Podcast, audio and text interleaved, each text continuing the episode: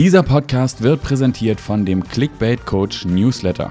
Eine wöchentliche E-Mail darüber, wo welche Story oder Kampagne gerade viral geht und vor allem über das Wie und Warum. Das können zum einen Links zu Artikeln oder Blogposts sein, das kann eine Buchempfehlung sein oder Videos, mit denen ich in der Woche besonders viel Spaß hatte oder auch Software, Tools und Anleitungen zum Thema Campaigning, Storytelling und Marketing. Eine Pflicht für alle Campaigner und Marketers und alle, die ihre Meinung platzieren und bewerben wollen. Wenn du dich registrieren möchtest, geh bitte auf www.haukewagner.de. Dort findest du dann alles weitere.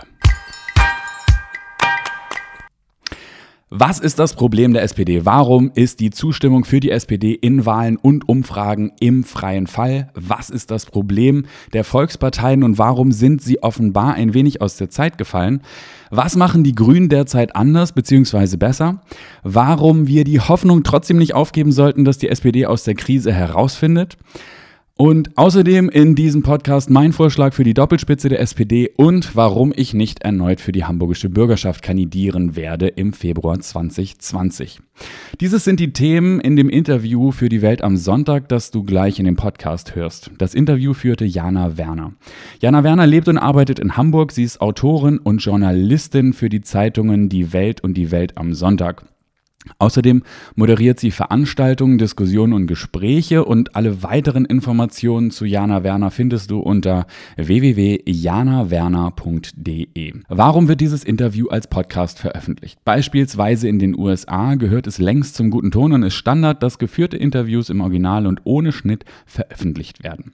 Diesem guten Beispiel folgt dieser Podcast auch und enthält das Interview, das Jana Werner mit mir geführt hat und hat auch tatsächlich nur einen einzigen Schnitt und zwar bei Minute 9, als unsere Bestellung am Tisch eingetroffen ist. Wir haben das Interview geführt in einem Café mit dem wunderschönen Namen Das Leben ist schön in Hamburg und ich hatte das große Glück, dass Jana Werner spontan zu dieser Aufnahme bereit war und ich hoffe natürlich, äh, dass in der Zukunft Originalinterviews auch bei uns in Deutschland zum Standard werden. Das wäre jedenfalls ein riesengroßer Schritt nach vorne. Gesagt ist gesagt und darf natürlich auch gesendet werden. Insofern hallo Zukunft. Und nun aber viel Spaß beim Interview. Ja, Herr Wagner, bereits vor zwei Jahren haben Sie Ihrer Partei, der SPD, attestiert, damit überfordert zu sein, auf die Realität zu reagieren. Seither ist die Zustimmung für die SPD in Wahlen und Umfragen aber noch weiter gesunken. Was ist das Problem der SPD? Naja, zunächst einmal glaube ich, dass durch die letzten Wahlen und aktuellen Umfrageergebnisse eins deutlich geworden ist, nämlich, ähm, da ist noch Luft nach unten. Und ich finde, das sollte bei allen angekommen sein, dass halt auch das, was wir jetzt verloren haben und das Niveau, auf dem wir jetzt sind, nicht das Ende der, der, der Fahnenstange ist, sondern da kommt noch, da kommt noch echt Luft nach unten. So, darüber müssen wir reden. Und ähm, ich glaube aber auch, dass es eine Chance ist, weil dann jetzt alle an Deck kommen können, um zu sagen, okay, haben wir verstanden, das Ding kann auch echt schief gehen. Also hier in Hamburg haben wir ja eine Sondersituation, wir sind ja deutlich vor dem Bundestrend, mhm. ähm, aber der Bundestrend zeigt uns halt auch, da geht noch was abwärts. Mhm. Und auch Bremen hat es gezeigt, also zur, zur, Europawahl, das Ergebnis in Bremen. Ähm, naja, und was ist das Problem? Ich glaube, die SPD und aber auch die Union ein Stück weit die Volksparteien, die lösen Probleme, die keiner kennt und stellen Fragen, nein, beantworten Fragen, die keiner stellt. Und ähm, das hat nichts damit zu tun, dass es alles unwichtig ist, was, was da gemacht wird politisch, aber ich glaube, ähm, es wirkt manchmal so ein bisschen so, als wenn die Ingenieure damit beauftragt worden sind, das politische Marketing zu machen. Und das ist halt wie soll ich sagen, es sind alles wichtige Teilfragen, aber ich kaufe halt ein Auto, weil ich Freude am Fahren habe und nicht, weil jetzt der Stoßdämpfer mit Luft funktioniert und nicht mehr mit Öl oder so. Also mhm. das sind alles so.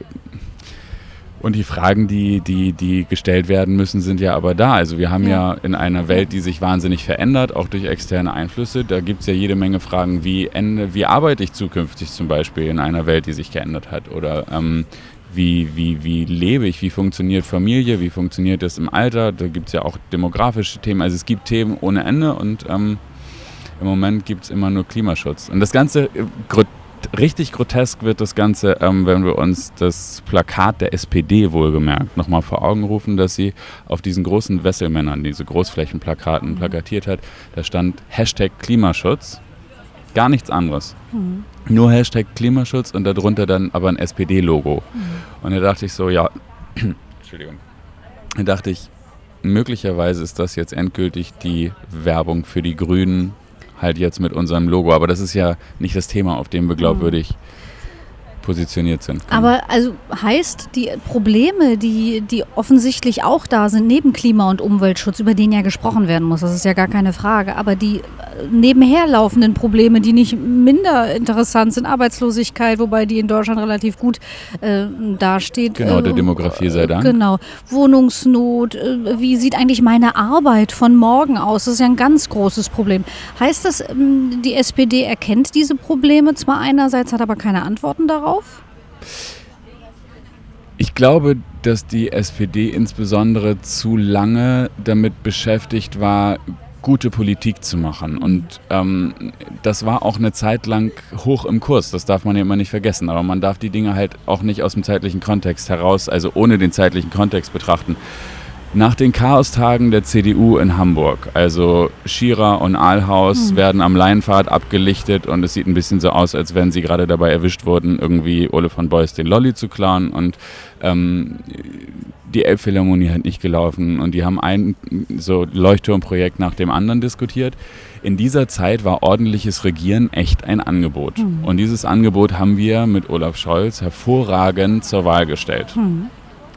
Und dann hatten die Hamburger auch sehr lange den Eindruck, da kommt was wieder in Ordnung, was vorher ein wenig außer Kontrolle geraten war. So lange war das ein Angebot. Aber dann nur ordentliches Regieren alleine ist nichts, was den nötigen Fahrtwind bringt, um in der politischen Debatte die eigenen Themen zu bringen, sondern man muss dann schauen, wo drückt denn der Schuh? Welche mhm. Fragen werden denn an die politischen Parteien gestellt? Mhm. Und ähm, die sind, glaube ich, so ein bisschen untergegangen äh, unter dem ordentlichen Regieren. Und dann, als dann klar war, hm, wir verlieren hier so ein bisschen Boden, wir werden immer schlechter in den Umfrageergebnissen, dann kam so ein bisschen dieses was machen denn die anderen, die gerade ein Segel voll mit Wind haben? Ah, Klimaschutz. Und dann, wir müssen viel mehr über den Klimaschutz reden. Ja, es mhm. negiert niemand, dass es den Klimawandel gibt. Mhm. Aber da, damit einhergehen Fragen, die gestellt und beantwortet werden müssen, nämlich zum Beispiel die soziale Frage. Also mhm. Klimaschutz aus Sicht der SPD ist meiner Meinung nach eine, eine, eine soziale Frage. Wer mhm. trägt denn die Kosten? Im Moment, und das ist das, was die Grünen betreiben, ist Klimaschutz um jeden Preis. Mhm. Sieht man an unterschiedlichen Beispielen. Ökosteuer betrifft jeden. Mhm. Die von der SPD viel zitierte Hebamme mit ihren ähm, Öko, äh, Quatsch, mit, den, mit dem Diesel, mit dem sie, eine kurze Unterbrechung. Ich danke herzlich. Ich hatte einen Pfefferminztee. Entschuldige, ja. Hast recht. Verzeihung. Ich habe das falsche gegriffen. Ich habe parallel mit dem anderen. Komm sofort. Ähm, die viel zitierte Hebamme, die mit ihrem Diesel zum Einsatz mhm. fährt, die zahlt genauso Ökosteuer wie der Kardiologe mit 20.000 Euro Monatseinkommen. Mhm. Und äh, die Statistiken zeigen ja auch, dass vor allen Dingen die hohen Einkommen besonders viel von dem CO2-Verbrauch auslösen. Mhm. Nun darf man das Ganze nicht aus der Relation ver vergessen, weil ähm, Deutschland insgesamt sind 0,8 Gigatonnen, glaube ich, heißt das, CO2, die ähm, Deutschland verbraucht, versus 38, die die gesamte Welt verbraucht. Sechs in der EU. Das heißt, mhm. selbst wenn wir in Deutschland und in der. Alles gut? Mhm. Selbst wenn wir in Deutschland und in der EU ähm, den CO2-Ausstoß komplett reduzieren würden, wäre das noch nicht die Lösung. Ähm, genau, Punkt. Mhm. So. Nun die Frage, wenn wir hier Vorbildcharakter haben und über den Vorbildcharakter die Lösung kommen kann, und diese Argumentation wird ja vor allen Dingen in der grünen Ecke sehr geführt, dann müssen wir erkennen, dass ein Lifestyle-Sozialismus, wie derzeit von den Grünen propagiert, nicht hilft. Weil die, der Rest der Welt, der im Moment noch ernsthafte wirtschaftliche Themen hat, der wird nicht anfangen, CO2-neutral zu leben, weil wir die geilsten Veganer sind, hm. sondern wir müssen denen wirtschaftliche Angebote machen.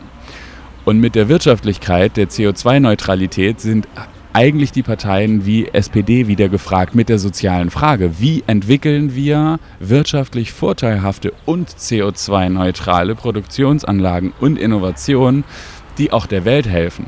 Mhm. Und wahrscheinlich geht es dann wirklich nur über eine weitere von mir aus Reichensteuer, was ja auch ein SPD-Thema wäre, wo man zum Klimaretter wird, zum Klimaretter wird per Extraabgabe. Das hört sich so ein bisschen, also ich weiß, dann sollen die Reichen noch mehr Geld abgeben, echt bescheuert, aber legen wir mal eine Zahl fest. Ab einem Monatseinkommen von 30.000 Euro sind 10% Innovationsabgabe fällig. Mit dieser Innovationsabgabe wird nach Produktions Methoden geforscht, die ein wirtschaftliches Angebot sind und CO2-neutral. Mhm. Und da entstehen im Übrigen jede Menge Arbeitsplätze und auch Arbeitsweisen für die Zukunft, die wir als SPD oder die SPD als Volkspartei unbedingt für sich beanspruchen sollte. Mhm. Stattdessen versuchen wir so ein bisschen den ja, diesen grünen Lifestyle-Sozialismus mitzumachen, indem wir sagen, und jetzt wollen wir auch kein Plastikgeschirr mehr auf dem Dom und so. Das ist alles wichtig, um das Bewusstsein zu schärfen und um auch eine Akzeptanz für eine Abgabe herzustellen. Nichtsdestotrotz, ähm, die soziale Frage bleibt im Moment herzlich unbe unbeantwortet, auch in Hamburg. In Hamburg haben wir das Beispiel, dass ähm, grüne Politik um jeden Preis zum Beispiel bedeutet, dass wir einen der ältesten Kohlemeiler unter grüner Verantwortung immer noch am Netz haben. Also in Wedel steht ein Kohlekraftwerk aus Anfang oder Ende, auf jeden Fall 60er Jahre, das längst hätte ersetzt sein können und erheblich weniger CO2 ausgestoßen hätte, also das flexible GOD, also Gas- und ähm, äh, Wasserdampfkraftwerk. Ähm, und es wäre dazu geeignet gewesen, um äh, Stromspitzen zum Beispiel aus Windstrom abzufahren, weil man es hoch und runter fahren kann. Das heißt, es wäre wirklich ein Komplementär mhm. gewesen, der vielleicht gar nicht ständig hätte am Netz sein müssen. der aber regelt der aber regelt und der mhm. natürlich auch eine Sicherheit bringt. Ähm, der ist nicht gebaut worden, weil Gas ist auch fossil und nicht so gut wie ein grünes Alternativkonzept, das im Moment vorsieht, neun Einspeisepunkte irgendwo durch Hamburg zu verteilen, was bedeutet neun Planverfahren, was bedeutet neunmal Klagemöglichkeit von Nachbarn, was bedeutet weiteren Zeitverzug und wir sind mit dem ältesten Kohlekraftwerk Deutschlands inzwischen hoch in den 20er Jahren, bevor es überhaupt abgeschaltet werden kann. Wenn wir dann auf der anderen Seite aber darüber reden, dass es einen ganz dringenden Handlungsbedarf gibt bis Mitte der 30er Jahre, ähm, dann ist Mitte, Ende der 20er Jahre mit einem so alten Kraftwerk schon ein Ding. Also mhm. auch wenn wir nur über die Vorbildfunktion reden und nicht darüber, dass in Wedel das Klima gerettet wird, mhm. dann haben wir einfach erheblich Dinge ähm, offen gelassen, wo ich so denke, auch als Vorbild könnte man da irgendwie kongruenter sein. Und dann und das wurde dann auch sehr kritisch, ja, wie soll ich sagen, also in Wahrheit habe ich mir dafür eine Rüge eingefangen, als ich im Ausschuss gefragt habe, wie ist denn der insgesamt CO2-Ausstoß Altplanung, ähm, Gas- und Wasserdampf, also äh, äh, Gas- und, und Dampfkraftwerk äh, und jetzt das Alternativkonzept mit den neuen Einspeisepunkten. Also sind denn die neuen, also das neue Konzept, das jetzt mit viel Gutachten bezahlt wurde und so weiter, ist das jetzt weniger CO2-Ausstoß als das ja, das haben wir so nicht betrachtet, war die Aussage dann aus der dritten Mitarbeiterschaft, aber ähm, es ist wahrscheinlich gleich. Okay, wenn es also im Ergebnis wahrscheinlich gleich ist, dann kann es ja nur noch ein Argument geben dafür, dass man sich so verhält, wie man sich verhält, nämlich weil man hier Technologien erproben will, die es bislang noch nicht geht, gibt. Mhm oder die bislang noch nicht so ausprobiert wurden. Und jetzt sind wir bei dem Punkt, den ich ursprünglich machen wollte, nämlich Klimaschutz um jeden Preis. Ähm, hier wird also mit dem Anschluss von, ich weiß nicht wie viel, 100.000 Hamburger ähm, Wärmekunden, ähm, wird nicht über den Preis diskutiert. Ach so, ach, der Preis war so eine Geschichte. Äh, das alte Kraftwerk war beziffert mit keine Ahnung, 1,2 Milliarden Neubaukosten. Die haben wir jetzt auch und wir müssen darüber hinaus noch hunderte Millionen investieren, weil ja die Technologie noch nicht so marktreif ist. Also das ist, das ist ähm, Lifestyle-Sozialismus. Hm. Das ist Vorbild nach Gutsherrenart, weil wir können uns uns leisten. Und hier hm. ist meiner Meinung nach das Tor für die SPD, mhm. zu sagen, wir wollen auch dass wir keine weiteren Treibhausgase emittieren. Mhm. Aber wir wollen das auf eine Art und Weise tun, die sich am Ende auch noch jeder leisten kann. Mhm. Und nicht, dass rund um diese alternativen und ganz, ganz hippen Einspeisepunkte nur noch jemand Fernwärme kaufen kann, der ein hohes Einkommen hat, weil das ist nicht, nicht gerecht. Und so wird das Thema Klima ganz konkret, auch in ganz konkreten Projekten, zu einem Umverteilungsthema. Und dafür ist die SPD positioniert. Wo kommt Arbeit her in der Zukunft, in einer klimagewandelten Zukunft? Und äh, die soziale Frage muss man reich sein, um sich Klimawandel leisten zu können? Und unter uns beiden bemerkt, wenn man reich sein muss, um sich Klimawandel leisten zu können, oder Klimaschutz, Entschuldigung, nicht Klimawandel, Klimaschutz leisten zu können, dann macht es überhaupt keinen Sinn, überhaupt eine Vorbildfunktion aus Deutschland entwickeln zu wollen, weil es dann für die gesamten aufkommenden Volkswirtschaften der restlichen Welt, die die Hauptemissionen ja darstellen, oder verursachen, für die ist es überhaupt kein Anreiz, sich so zu verhalten, wie wir es dann als Vorbild vorleben. Mhm.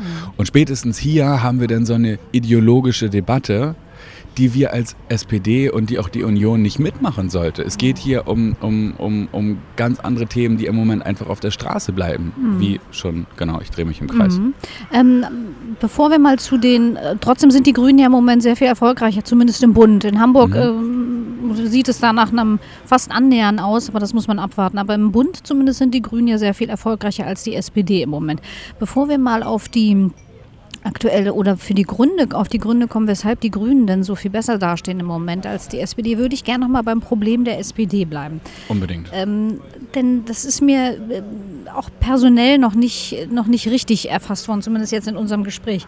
Also ist nicht auch ein wesentliches Problem der SPD, dass sie immer noch nicht sich entschieden hat, ob sie jetzt eigentlich Regierung oder Opposition ist? Oder anders gesagt, wie erklären Sie sich, dass führende Sozialdemokraten im Grunde pausenlos meckern und pöbeln über führende Christdemokraten, äh, die die angebliche Inkompetenz beschreien, die da im Fall von von der Leyen oder auch äh, Annegret Karrenbauer vorherrscht.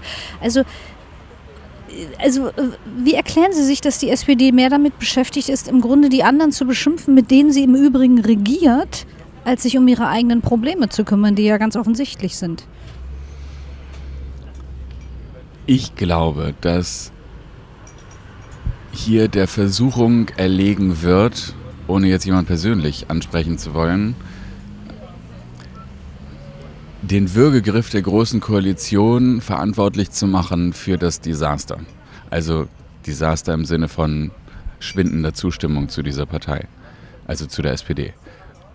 Und ich glaube, dass der Versuch, sich kritisch mit dem Koalitionspartner auseinanderzusetzen, trotz Regierungsverantwortung dann ausreichend Diskrepanz hergestellt wird, als dass man nicht mehr in den Würgegriff der Großen Koalition assoziiert wird. Ich glaube, dass es irgendwie sowas ist. Zumal sich ja auch alle einig sind, dass man, wenn man mit der Verantwortung, also mit den großen Parteien in der Mitte, die sind ja sehr, sehr durchschnittlich. So mhm. muss es sein. So ist das Konzept eines Durchschnitts. So, man nimmt alle Menschen und alle Politiker und alle Parteien, bildet eine Glocke, also die Normalverteilung, legt sie drüber und in der Mitte sind die beiden Volksparteien. Das heißt, sie sind per Definition sehr durchschnittlich. Mhm.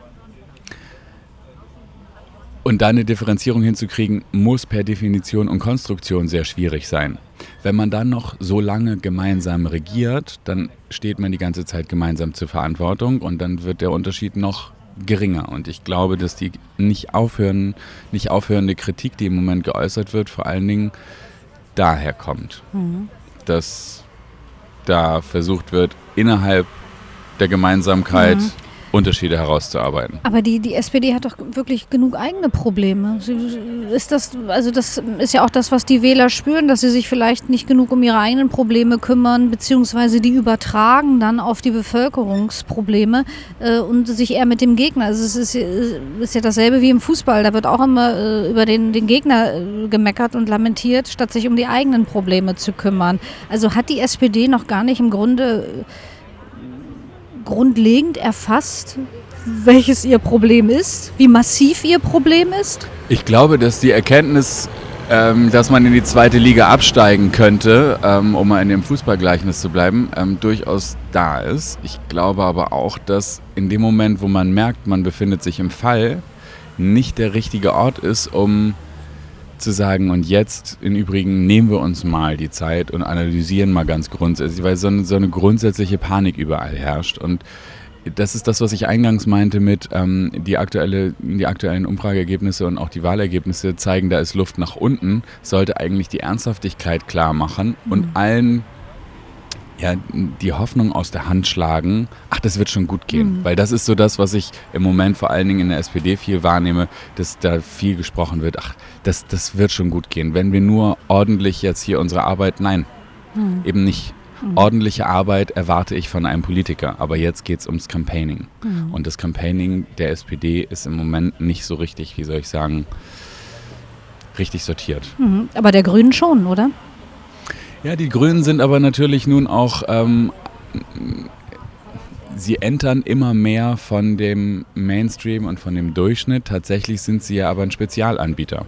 Sie sind ja sozusagen eine Ausgründung aus der SPD als Marketingabteilung und Sie haben ja auch viel Gutes getan. Sie haben ja ein Bewusstsein geschärft für Umweltproblematiken und haben dieses eine Thema vorangetrieben und haben dieses eine Thema nicht locker gelassen und haben weitergemacht und weitergemacht und härter und noch härter und haben sich eingehandelt, den Beinamen Verbotspartei, alles das haben sie richtig gut gemacht. Sie haben dieses eine Thema richtig gut campaigned. Mhm. Aber es ist halt nur ein Thema. Und wenn ich nur ein Thema habe und es kriegt so eine so eine, so eine allgemeine Notwendigkeit, dann ist es wahrscheinlich einfacher, eine Marketingstrategie oder eine Werbestrategie dafür ähm, äh, auf die Straße zu bringen, als zu sagen, und im Übrigen, darum müssen wir uns kümmern und die müssen wir noch im Blick haben und die auch und die Bevölkerung ist im Übrigen bunt und wir brauchen hier einen Durchschnitt, der für die meisten funktioniert. Und das ist einfach in einem Campaigning viel, viel schwieriger. Mhm. Und sie haben uns in Wahrheit, oder das grüne Campaigning hat uns in Wahrheit auch insofern gefallen getan, weil sie ein Thema so singularisiert hat, dass wir uns jetzt in dieses Thema mit unseren Autoritäten und unseren ähm, Glaubwürdigkeiten einbuchen könnten und sagen könnten,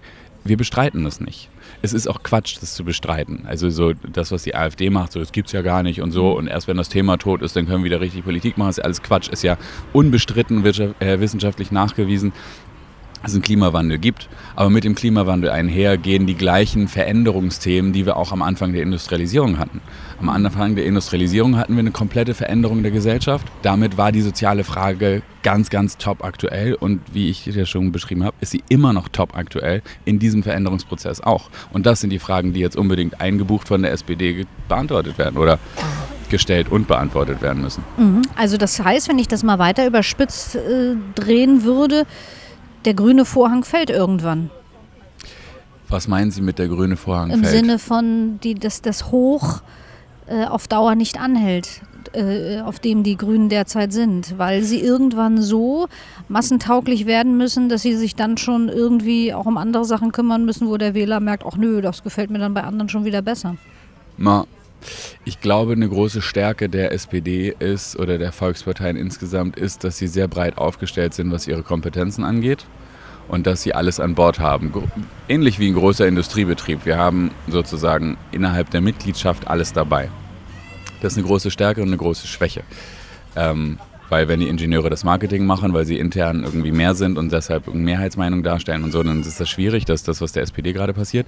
Auf der anderen Seite, wenn man so eine Singularität, ja, so, so, eine Partei ist, die so ein, so ein Thema treibt, also sozusagen eine Marketingagentur für dieses Thema ist, ob die dann einen gesamten Industriebetrieb übernehmen kann und den auch erfolgreich ähm, betreiben kann, das müssen sie entweder sehr schnell lernen hm. oder sie brauchen Partner dafür. Und dann müssen sie aber Partnern auch Luft zum Leben, also zum Atmen lassen, im Sinne von, ähm, wir versuchen diese Frage jetzt nicht auch noch für uns zu klären. Wir sind im Übrigen dafür positioniert und unsere Partner machen was anderes. Und das ist ja auch so ein Problem, was man immer in den Koalitionen sieht, dass man Themen nicht eindeutig genug zuordnet. So jeder kümmert sich so ein bisschen um alles. Auch das muss demokratisch organisiert so sein. Ähm, aber wenn man das ein bisschen mehr sortieren könnte, dann könnte jeder auf seinem Thema gewinnen und seine Hausaufgaben machen und fällt der grüne Vorhang irgendwann. Ich versuche mich um das Thema so ein bisschen zu drücken. Naja, oder ich, ich versuche es nochmal anders. Also kann ein, ein Hersteller für vegane Lebensmittel irgendwann auch einen ganzen Supermarkt bestücken? Naja, es gibt ja tatsächlich Reformhäuser und es gibt ja auch tatsächlich Bio-Lebensmittel, aber das ist halt im Moment noch sehr, sehr teuer. Und wenn es durchschnittlich wird, was die Preise angeht und überall Bio draufsteht, das erleben wir ja auch gerade in den Supermärkten. Jedes, jeder Supermarkt hat sein eigenes Bio-Label inzwischen, wo ich mich ja einfach auch massentheoretisch frage, wie kann das sein? Ähm, dann ist das der neue Durchschnitt und dann ist der neue Durchschnitt zwar ein bisschen umweltbewusster, aber wie der SPD, also Nein, ich, im Moment so wie die Grünen, also ich, die Grünen können nichts für ihren Erfolg, sondern es ist ähm, der vegane Lifestyle, der die Wahlentscheidung entert. Das mhm. erleben wir im Moment. Mhm. Und die werden ja gerade überrannt. Die haben ja gar nicht die Strukturen und Personalressourcen, ähm, die sie gerne hätten und in der Spitze haben, die sie jetzt ausweiten müssen auf 30 Prozent. Also in Hamburg Umfrageergebnis, mhm. ich glaube von vorgestern oder so. Ja. Oder 29, 27, auf jeden Fall sind sie wahnsinnig Aha. auf dem Vor Vormarsch. Oder okay. ich kriege da was durcheinander, aber es ist auf jeden Fall deutlich mhm. so. Die, haben, die sind personell nicht so aufgestellt, dass sie alles beantworten können. Und wenn sie aber so groß werden, müssen sie das. Also mhm. müssen sie dann sehr schnell wachsen, mhm. was ja auch irgendwie nicht so grün ist. Ach, keine Ahnung, ich Aber das ist ein gutes Stichwort in Hamburg, denn da steht ja bei den Grünen eine Frau an der Spitze, die im Moment schon zweite Bürgermeisterin ist mhm. und von der viele sagen, dass sie unfassbar gute Chancen hat, nicht nur die erste Regierungschefin der Hansestadt zu werden, also erste Bürgermeisterin, sondern auch die erste grüne mhm. Regierungschefin der Hansestadt. Also ist das wirklich ein realistisches Szenario, dass wir im Februar 2020 eine grünen geführte äh, Landesregierung in Hamburg haben? Ich glaube wenigstens, dass die Chancen noch nie so gut standen. Und dass wir eine ganze Menge jetzt noch auf der Zielgeraden richtig machen müssen, was so die Prioritäten angeht, was wir zeigen, was wir gemacht haben und was wir noch machen wollen, ähm, um ja wenigstens die Augenhöhe sozusagen als Obergrenze zu erreichen. So, mhm. ich, ich es ist ja im Moment so ein, so ein ganz, ganz grüner Trend. Ich glaube, die Chancen standen noch nie so gut und mhm. genau, wir sollten erkennen oder die SPD sollte erkennen, dass da jetzt allerhöchste ähm, ja, ich mag das gar nicht sagen, aber es ist so. Ich meine, wir sind jetzt schon im, im Juli und ähm, die Wahl ist im Februar, das heißt, wir haben noch nicht mal mehr ein Jahr. Das heißt, es muss sich jetzt wirklich schnell bewegt werden. Auf der mhm. anderen Seite, und das zeigen halt auch die ganzen Volksentscheide, die ich auch teilweise mit begleitet habe, dass wirklich echte Interesse entsteht in der Bevölkerung, kurz bevor sie ja. aufgefordert wird, ähm, eine Wahlentscheidung vorzunehmen. Das heißt, es sind jetzt schon noch ein paar Monate Zeit, in denen man auch wirklich Substanz erarbeiten kann, mhm. die man dann, wenn es darauf ankommt, in den vier bis sechs Wochen vor der Wahlentscheidung ähm, auch dann mit Druck zu campaignen und, und rauszuhauen. Aber und ja. ich finde die, die, äh, oder nicht nur ich, sondern in erster Linie Umfragen und Erhebungen zeigen ja, dass die SPD in Hamburg mit dem ersten Bürgermeister jemanden an der Spitze hat, der für sehr hohe Kompetenz steht. Also Absolut. Insofern ist das, das Rennen für die SPD, um es mal so zu bezeichnen, nicht verloren, weil dort ein Mensch ist, dem die Leute es weiterhin zutrauen, diese Stadt zu führen. Genau, und wenn ich da mal einhaken darf, Peter Tschentscher ist natürlich in Wahrheit auch genau das, was die SPD braucht. Jemand, der wahnsinnig kompetent und wahnsinnig solide Arbeit abliefert. Und das, was Peter jetzt noch on top braucht, ist ein, ein kleiner Stolzmacher auf die Normalität. Ich möchte gerne als jemand, der aus der Mitte der Glocke kommt, aus der Mitte der Normalverteilung, möchte ich gerne stolz darauf sein können, dass ich normal bin. Und das traue ich ihm zu. Und ich glaube, wenn wir uns darauf fokussieren, dass wir der Stolzmacher der neuen Normalität sind. So, der auch mit Augenmaß schaut, dass wir nicht Klima leugnen oder Klimawandel leugnen und auch Klima für Klimaschutz sind, aber dass das auch im Übrigen für jeden normalen Menschen leistbar sein muss und dass starke Schultern im Übrigen ein bisschen mehr tragen. Ich glaube, dann kann das funktionieren. Mhm. Das klingt schon ein bisschen nach Plattitüden, Ingo, ich weiß das wohl. Ähm, aber konkret hieße das zum Beispiel, ähm, wir setzen uns dafür ein, dass Menschen ähm, oberhalb eines gewissen monatlichen Einkommens eine Innovationssteuer abgeben, einmal um Arbeitsplätze zu entwickeln, die es noch nicht gibt und außerdem aber auch Klimaschutz ähm, äh, exportierbar in aufstrebende ähm, äh, Volkswirtschaften zu machen. Also das wäre ja, und gerade in Hamburg, Innovationshub in Deutschland und wir sind verbunden mit der ganzen Welt. Das wäre doch eigentlich genau unser Thema. Mhm. Ich glaube, es ist schon unser Thema. Mhm. ist bestimmt alles in Vorbereitung. Sie sind derzeit Abgeordneter der hamburgischen Bürgerschaft. Vor vier Jahren erstmals hineingewählt. Welche, viereinhalb, ja. Viereinhalb. Welche persönlichen Konsequenzen ziehen Sie denn aus der anhaltenden Misere Ihrer Partei, natürlich überwiegend im Bund als in Hamburg? Was, was wird aus Ihnen? Also im Angesicht fallender Umfrageergebnisse wird natürlich am Ende der Kampf um die Plätze auf den Listen noch ein bisschen härter intern geführt. Und ich glaube, ich kann wortgewaltig und mit ziemlich viel Explosionscampaigning kann ich mich da wieder einmischen. Ich glaube aber, dass es weder der Sache noch der Partei noch sonst irgendwem hilft. Und ich glaube auch, dass ein Problem von Politikern ist, dass sie, wenn sie erstmal einen Fensterplatz haben, dort auch gerne sitzen bleiben, obgleich sie sehen, dass der Zug auf den Abgrund rollt und aber trotzdem nicht aufstehen, um die Notbremse zu ziehen. Und ich glaube, wir müssen jetzt jeder das tun, was er am besten kann. Und so stehe ich weiterhin zur Verfügung, werde auch die politische Bühne nicht verlassen, aber halt als Berater für Campaigning und strategische Kommunikation. Das, das heißt, kann ich Sie am kandidieren, nicht, kandidieren nicht erneut für die Bürgerschaft? Das heißt, ich kandidiere nicht erneut. Mhm. Genau. Jeder muss jetzt das tun, was er am besten kann und das zur Verfügung stehen. Und ich bin nicht der beste Abgeordnete. Und ich habe auch bestimmt als Abgeordneter nicht das meiste aus dem rausgeholt, was man hätte rausholen können. Ich glaube, das können andere besser. Ich bin mhm. wahnsinnig interessiert an politischer Auseinandersetzung, an Campaigning. Ich bin am liebsten da, wo es knallt und Feuerwerk gibt.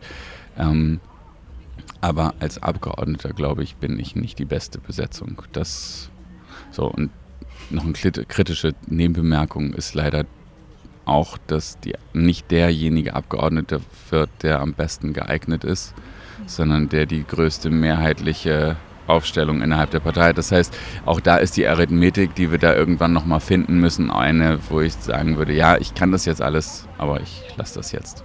Wie viel Frust steckt hinter dieser Erkenntnis? Ach, es ist für mich natürlich ein ganz, ganz langes Kapitel, das jetzt ein vermeintliches, ähm, sozusagen, ja, ich will nicht sagen Ende findet, weil ich ja die politische Bühne nicht verlassen werde. Ich verändere nur meine Rollen in eine, die ich besser ausfüllen kann als Berater. Ähm, aber ich bin mit Politik aufgewachsen. Ich habe ähm, Bürgermeister der Stadt erst kennengelernt als Freunde von Papa so, bevor ich sie dann Jahre später auf der politischen Bühne wieder trat und traf und überhaupt erst mit, mitgeschnitten habe, was diese Männer und Menschen eigentlich da machen für die Stadt. Auch das war einfach so. Dann selber politisiert, selber eingetreten, ähm, eigene Spuren erzeugt, ähm, sich gerieben auseinandergesetzt. Ja, ein Notarzt muss auch hier mal vorbeifahren. Ja, genau.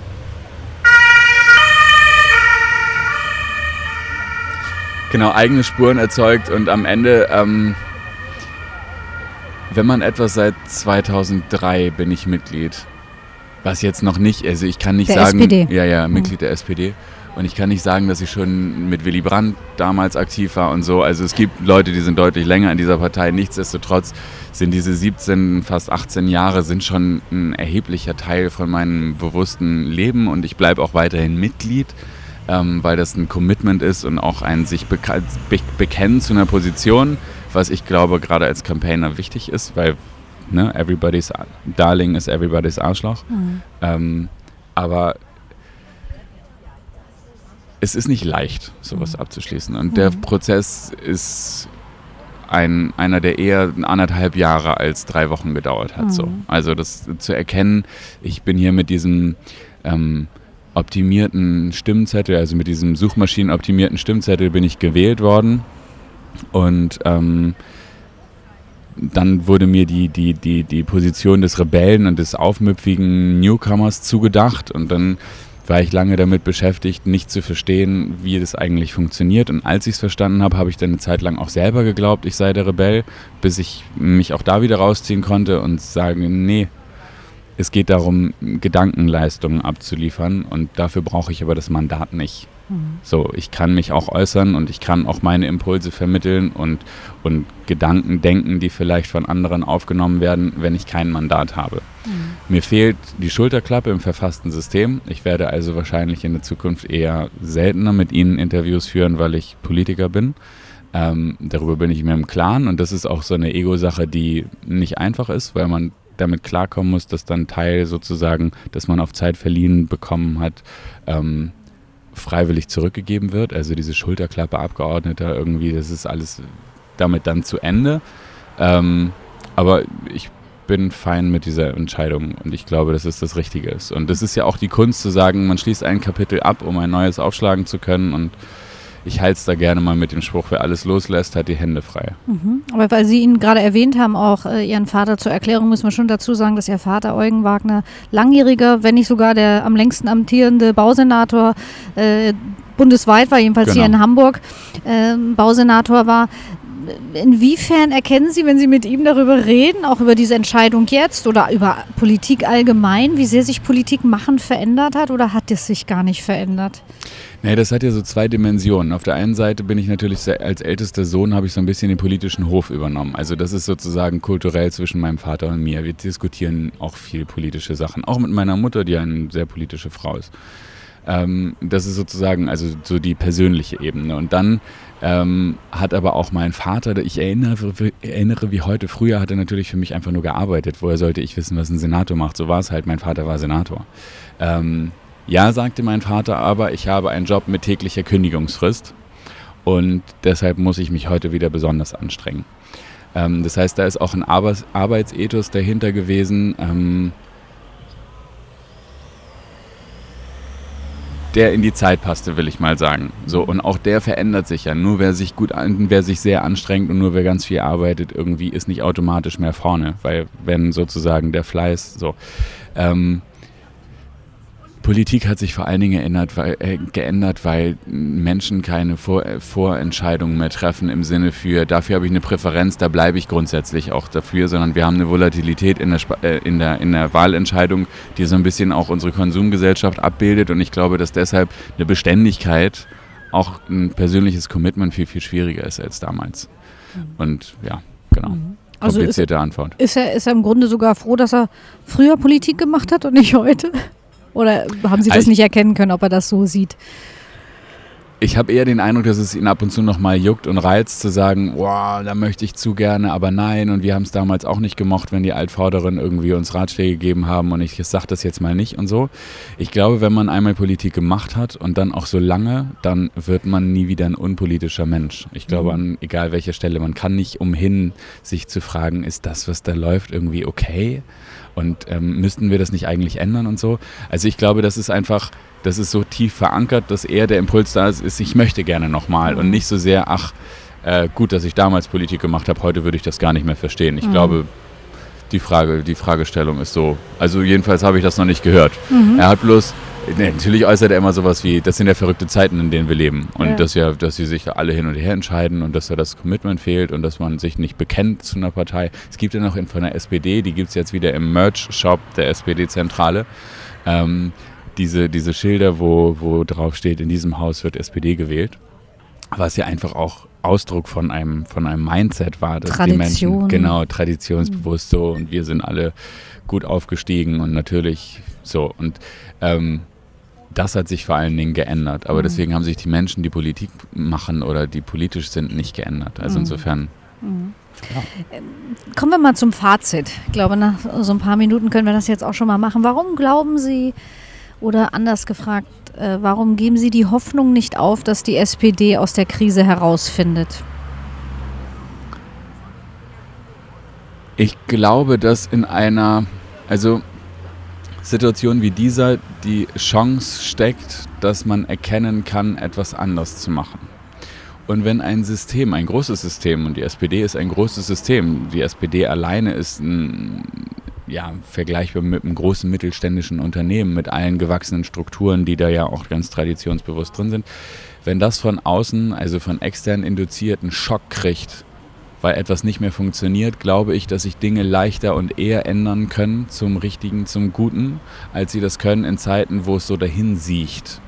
Und ich glaube, der Blick in den Abgrund, den wir im Moment machen, der kann sehr heilsam sein, um jetzt das Richtige zu tun, um jetzt wieder unsere Themen zu besetzen und zu sagen, ich versuche das Rennen nicht zu gewinnen, indem ich mich daran orientiere, was meine, meine Mitbewerber links und rechts machen, sondern ich versuche das Rennen zu gewinnen, indem ich mein eigenes Spielfeld aufmache und nicht mehr diesem einen Dauerthema hinterherlaufe, sondern das mal durchdekliniere für die Themen, auf denen ich eine Autorität habe. Und insofern habe ich den, die Hoffnung, dass der Schock und der Blick in den Abgrund die nötige ja, Radikalität freisetzt, um ein Reset hinzukriegen mhm. und zu sagen, so, jetzt mal, Leute, wir übernehmen die Kontrolle jetzt wieder. Wir sind nicht mehr getrieben.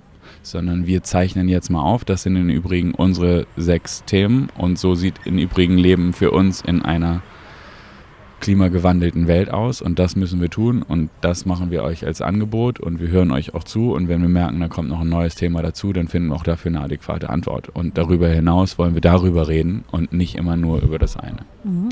Ich behaupte einfach mal, dass das ganz entscheidend gelingen kann mit einem Kopf an der Spitze der Partei, der einfach automatisch schon durch seine Wirkung ein gewisses Aufhorchen zulässt, wo die Bürger sagen, ja, den kann ich mir schon, ich kann mir aufgrund dieses Mannes oder dieser Frau schon allein vorstellen, wieder SPD zu wählen. Mhm. Ähm, gibt es diese Idole im Moment in, in der SPD und ich will bewusst auch nicht auf die Führungs-, aktuelle Führungsetage ansprechen, sondern auch auf die dahinter, auf, auf Vorsitzende in den Landesverbänden, auf vielleicht Minister in Landesregierungen, die also im bundesweiten öffentlichen Interesse noch nicht so hervorstechen. Aber fällt Ihnen spontan ein, ein Sozialdemokrat ein, dem Sie zutrauen, Ihre Partei steht ja auch vor der Neuwahl des Vorsitzes, dem Sie zutrauen oder auch der Sie zutrauen, wirklich den Karren aus dem Dreck zu ziehen und genau diese Bindung zum, zur Bevölkerung wieder zu erreichen, die Themensetzung wieder selbstverständlich zu setzen und auch für eine gewisse Selbstverständlichkeit ihrer Partei zu stehen, die sie, ich behaupte, einfach immer noch vor sich herträgt, obwohl sie sie nicht mehr besitzt. Ja, die Frage ist schwierig, weil, das hatte ich an anderer Stelle schon gesagt, ähm, im Moment sehr viele Ingenieure Marketing machen. So, und das ist erstmal grundsätzlich ein Problem, weil die da sind und auch dafür bekannt sind, dass sie da sind. Und das gibt ihnen immer schon mal erstmal ein Prä in der Diskussion.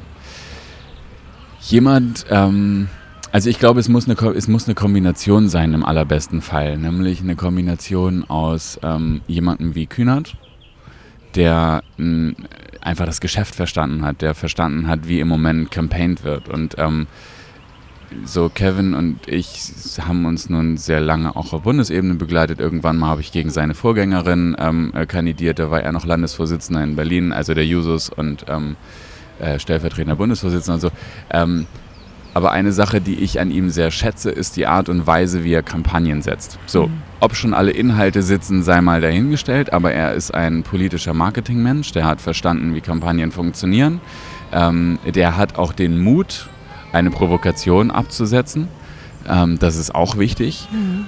Und das wünsche ich mir an der Spitze der Partei, also einen echten Medienprofi, einen Campaigning-Profi auf der einen Seite und zum anderen aber jemanden wie Peter Tschentscher, der mich als Normalbürger das Vertrauen haben lässt, dass der erstens schon aufpasst, dass alles gut ist und zweitens auch, dass ich sagen kann, der ist wirklich freundlich, der ist wirklich ein Repräsentant der Normalität. Und solange Leute wie er an der Spitze sind, habe ich den Eindruck, dass ich auch normal sein darf und mich nicht verstecken muss, weil ich ja am Ende auch einer von denen bin. Ich bin irgendwo in der normal, in der normal verteilten ähm, Bevölkerungskurve versteckt und lebe aber so ein, so ein Gap zwischen, wir müssen jetzt alle ganz unnormal sein und so. Und ich glaube, wenn wir eine Kombination aus denen hinkriegen, also nur eine Männer-Doppelspitze wird es wahrscheinlich nicht geben, aber die beiden so als Tandem, glaube ich, könnte gut funktionieren. Einfach was die äh, Charaktere Charaktere angeht. Und die, die Zusammensetzung ihrer Fähigkeiten. Aber dann, dann, haben wir doch im Grunde das Couple, was sich um den Bundesvorsitz bewerben sollte. Kühnert und Tschentscher.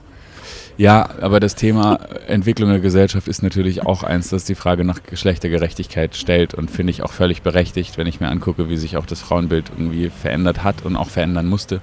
Ähm, dann sollte eine Partei, die den gesellschaftlichen Anspruch hat wie die SPD, nicht verpassen, dieses Symbol mitzudenken. Na, dann tauschen Sie doch mal einen von beiden aus durch eine Frau. Ja, das wird schon schwierig.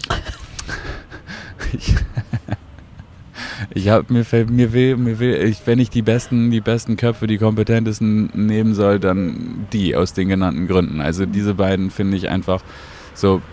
Chencha macht es in Hamburg großartig, Kühnert macht es im Bund großartig. Hm. Ähm, wie gesagt, über die Inhalte müssen wir nochmal reden, Kevin. Aber ähm, mhm. so Verstaatlichungsfantasien und so sind jetzt überhaupt nicht meine Kragenweite. Mhm. Äh, aber ja. Mhm. Okay. Ich finde das ein schönes Schlusswort, Chenchong Kühnert für den Bundesvorsitz vorzuschlagen. Äh, ich sehe schon die Kommentare auf, auf den Text zu rollen. Wie heißt der Typ schizophren? genau. Was hat der denn geraucht? Für mich einmal das gleiche, was er hatte. Genau. genau. Das heißt, wenn Sie Ihr Mandat abgeben bzw. nicht mehr sich bewerben, haben Sie mehr Zeit für noch mehr Sport und noch mehr Campaigning oder was macht Hauke Wagner dann ab Februar 2020? Das, was er schon längst tut in Vollzeit. Ich bin ja schon seit 2015 selbstständiger Berater für Campaigning und strategische äh, Kommunikation und ähm, das werde ich einfach noch weiter ausbauen. Ich habe jetzt auch ganz aktuell ein Mandat, von dem wir sicherlich noch an der einen oder anderen Stelle hören werden, das ähm, ein Thema setzen will, äh, ein politisches Thema, dabei geht es um Wohnungsbau. Und insofern, ähm, ich bleibe der Politik erhalten, aber an der Stelle, wo es darum geht, sich wortgewaltig einzumischen. Mhm. Und wann laufen Sie Ihren ersten Marathon? Oder? Ah, ich hatte ihn eigentlich geplant für November diesen Jahres in New York. Mhm. Ähm, das äh, Bewerbungsprozedere hat mir einen Strich durch die Rechnung gemacht und nachdem ich jetzt gerade den Halbmarathon hier in Hamburg gelaufen bin, dachte ich manchmal so, ach, vielleicht ist es auch okay, wenn ich es nächstes Jahr mache. Ich dachte eigentlich nächstes Jahr schon Ironman, mhm. ähm, aber ich glaube, ich muss meine Sehnen noch so ein Jahr weiter vorbereiten, bevor mhm. es dann auf die Strecke geht. Aber es kommt. Dann wünsche ich Ihnen alles gut und vielen Dank für das Gespräch, Herr Wagner. Ich danke Ihnen, Frau Werner. Dieser Podcast wird präsentiert von dem Clickbait Coach Newsletter. Eine wöchentliche E-Mail darüber, wo welche Story oder Kampagne gerade viral geht und vor allem über das Wie und Warum. Das können zum einen Links zu Artikeln oder Blogposts sein, das kann eine Buchempfehlung sein oder Videos, mit denen ich in der Woche besonders viel Spaß hatte oder auch Software, Tools und Anleitungen zum Thema Campaigning, Storytelling und Marketing. Eine Pflicht für alle Campaigner und Marketers und alle, die ihre Meinung platzieren und bewerben wollen. Wenn du dich registrieren möchtest, geh bitte auf www.haukewagner.de. Dort findest du dann alles weitere.